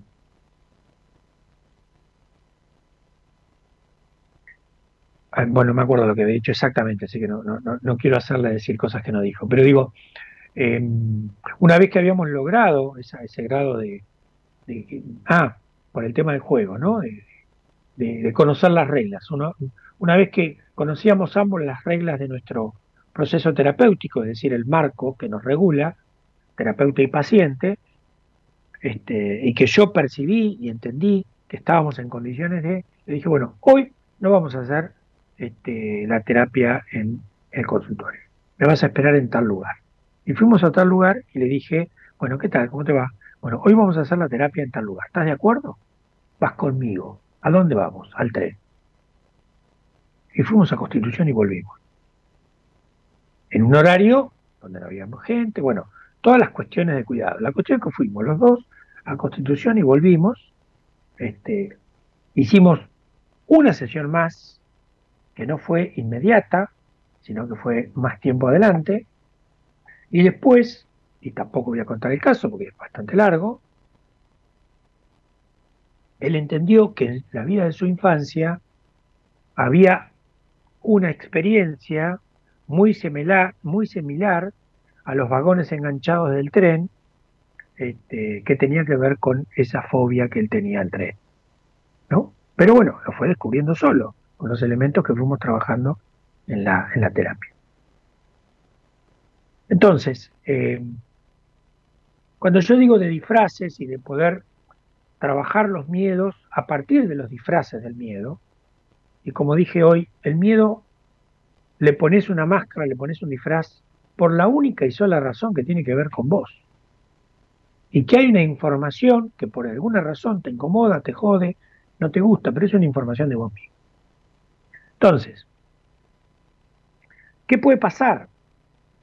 Digo, para, para tener más ejemplos en los disfraces, ¿no? Eh, muchas veces, cuando por alguna razón alguien no puede sostener, no aprendió, no se arriesgó a aprender a estar en soledad consigo mismo, como dijo un compañero mío, consigo mismo, este, busca una pareja, pero no porque esté convencido de la vida de pareja, sino para no estar solo. Porque hay un miedo palpable a la soledad del solitario. Porque no aprendió a estar solo. Y como sabemos, nadie puede estar con otro si primero no aprendió a estar con uno mismo. ¿No? sea, porque está condenado a mostrarle al otro lo que yo quiero que el otro vea, ¿no? Pero no lo que el otro ve por sí mismo. Entonces, obviamente esa pareja va condenada al fracaso, o va condenada al fracaso en el sentido de, este, eh, como una especie de pegote, ¿no es cierto? Vivir pegoteado a otro porque no sé estar solo. Eh, uno podría decir eh, que una manera de disfrazar eh, que tengo miedo de hacer algo es no tener ningún proyecto, no hacer nada, no tener un plan, siempre andar como a la deriva, ¿no? Porque en el fondo lo que estoy disfrazando es el miedo que tengo a cometer un error. Porque tal vez, así como hubo una catequista en mi vida que eh, me habló del infierno, hubo alguien significativo en tu vida que te habló de que lo único que hay que hacer en la vida es no equivocarse. Entonces vos lo, lo- lo seguiste rajatable. Entonces como no querés equivocarte, no haces nada. Entonces, una manera de disfrazar el miedo a equivocarte es no hacer nada. Otra manera de disfrazar el miedo son aquellas personas que empiezan muchas cosas y no terminan nunca nada. Por esta cuestión de no querer encontrarse con un resultado que a veces no es de su agrado. Esto a veces sucede en personas que son muy controladoras y quieren que todo les salga perfecto, porque si no les sale perfecto no lo hacen. Entonces, eh, aparecen disfraces del miedo, digo, para que vos lo vayas trabajando y te lo vayas preguntando, ¿no? Este, o gente que a lo largo de la vida siempre te va diciendo, no, mañana, mañana empiezo, o tiene la palabra después, se lavan los dientes y aparece la palabra después. Antes de dormirse aparece la palabra después. Todo es después. Todo es después. Nunca es ahora. Entonces postergan, postergan, postergan, postergan indefinidamente. ¿No? ¿Qué es lo que quieren enmascarar acá? Bueno, probablemente una falta de crecimiento, de inmadurez emocional, de crecimiento emocional. ¿no? Una inmadurez emocional que te hace estar en un estado de inseguridad tan grande que tiembla todo, entonces postergan, posponen permanentemente. Después, mañana. Mañana lo llevo. Conozco el caso de un tipo que se vendió la casa de sus padres este, hace muchos años, ¿no? Eh, y por miedo a invertir mal, guardó la plata y lo agarró una devaluación, ¿no? Lo agarró una devaluación de las que nosotros conocemos, este, de las cuales ya tenemos ejercicio. Por lo cual se quedó sin nada, sin nada. No preguntó, no arriesgó, no dijo. Me identifico, dice a, a, eh, Agus. Cristina Braida dice, esa soy yo, después, mañana. Yo estoy trabajando, dice Agus, en eso trato de no postergar nada, pero creo que tiene que ver con la madurez de la persona, más que del tiempo. Sí, sí, porque el tiempo no para, bueno, no, no lo puse hoy, eh, por ahí lo vamos a poner como tema final, este, esta canción de la, esta versión de la Versuit, es una canción creo que de un brasilero, ¿no? Bueno, el auto boicot ni hablar, ¿no? Este, vivís organizando cosas que vos mismo después este, las meás como un perro, ¿no? Entonces, este, este vano intento de control que muchas veces ponemos a funcionar, vano intento de control, ¿no? No entendiendo este, la vorágine de la vida y, lo, y- la actitud de que la vida es un cambio permanente, ¿no? este, las personas que son excesivamente vergonzosas, ese es un disfraz que tiene el miedo, ¿no? Este, ¿Y qué hay atrás de ese disfraz de una pseudo vergüenza? No, soy muy vergonzoso, soy muy... Es que mal, digo, no estoy hablando mal, pero digo, hay una experiencia de rechazo que hay que ir a buscar en los anales de la infancia de cada uno, en los años vividos, ¿no? en el registro, en el diario personal de cada uno, porque seguramente hay rechazos que no se pudieron bancar, que no fueron acompañados, que fueron muy dolorosos. Entonces no queremos volver a repetir esa instancia.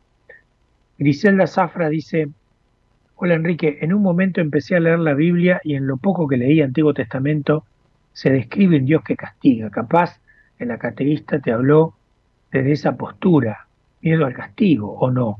Sí, pero digo, al Antiguo Testamento hay que leerlo desde el Nuevo, porque si no, no se entiende. ¿No? Y aparte hay que leer el Antiguo Testamento en el marco de un conocimiento eh, hermenéutico, diríamos, de interpretación de géneros literarios, porque si no terminamos leyendo, eh, pongo un ejemplo, Adán y Eva. ¿Quién sabe cómo se llamaban? ¿Hay algún registro? No. Por lo tanto, este, Adán es una palabra que viene de Adamá, que significa tierra, barro. Por lo tanto, Adán y Eva, este, en realidad varón y varona, que es la traducción originaria, este, son que el hombre es hecho de la tierra, que es limitado. Esto es lo que quiere decir el texto bíblico.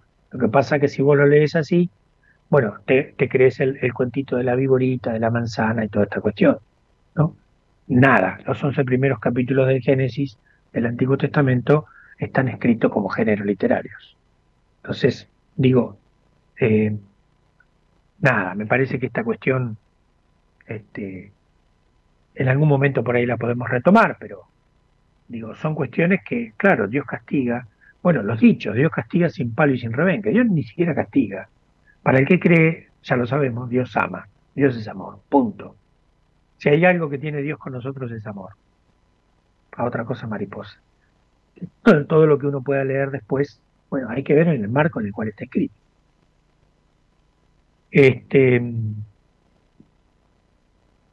me ha tocado atender este, también en el consultorio mucha gente que ha que, que, que me ha manifestado una profunda tristeza y yo he visto una profunda tristeza. Bueno, ¿qué es la máscara de la tristeza? ¿Cuál es el miedo que esconde la tristeza profunda, aquella que inunda la vida de una persona y la hace, este, como cantaba Sui Generis, en Natalio Ruiz, el hombrerito, el hombrecito del sombrero gris. ¿No? ¿Te acordás la canción de Sui Generis? Natalio Ruiz. Este, probablemente una experiencia de resignación. La palabra de mierda, ¿no? La resignación.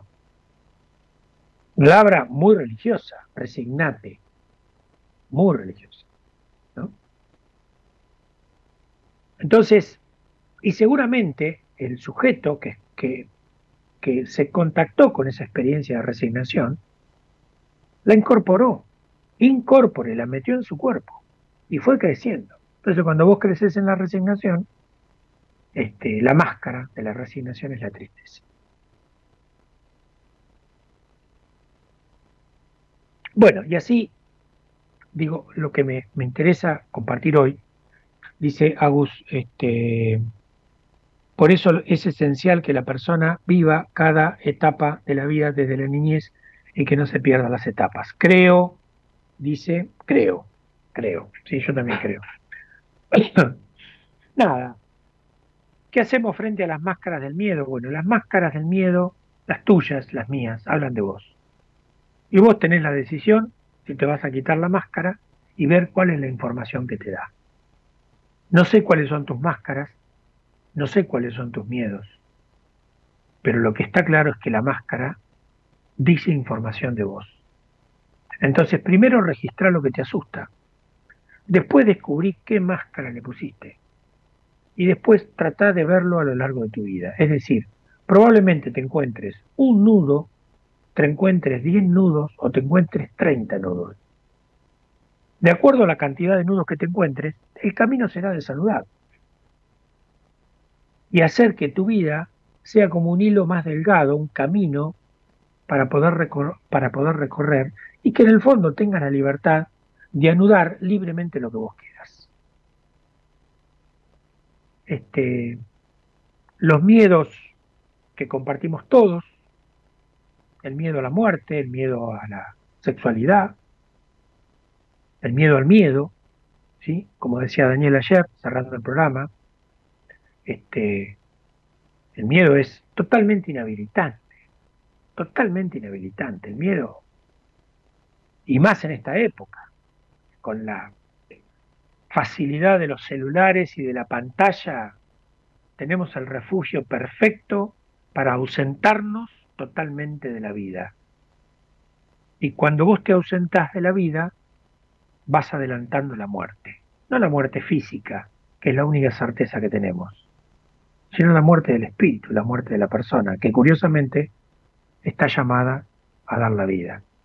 Entonces, eh, me parece que en esta noche, donde hemos tratado de presentar eh, y de preguntar o de unir las máscaras, los disfraces, que dentro de tiempito van a aparecer en el carnaval para cubrir la identidad o las máscaras que tienen que ver con la identidad, las máscaras de tus miedos tienen que ver con vos. Entonces deseo que, que te animes, que te arriesgues, que te dejes acompañar en el descubrimiento de estos miedos, porque los miedos que tenés no hacen otra cosa que hablar de vos. Así que envalentonate, porque seguramente la valentía la vas a necesitar y lo más importante es que la tenés, eh, solo o con ayuda, pero la tenés, y poder descubrir qué información importante traen tus miedos. Amigate con tus miedos, porque como en el origen de la vida, aparecieron para preservarnos la vida. Que descanses, que tengas muy buenas noches y nos vemos en el próximo programa de Buenas Compañías. Gracias Gerardo, gracias Eloisa. Y ahora sí, el tiempo no para.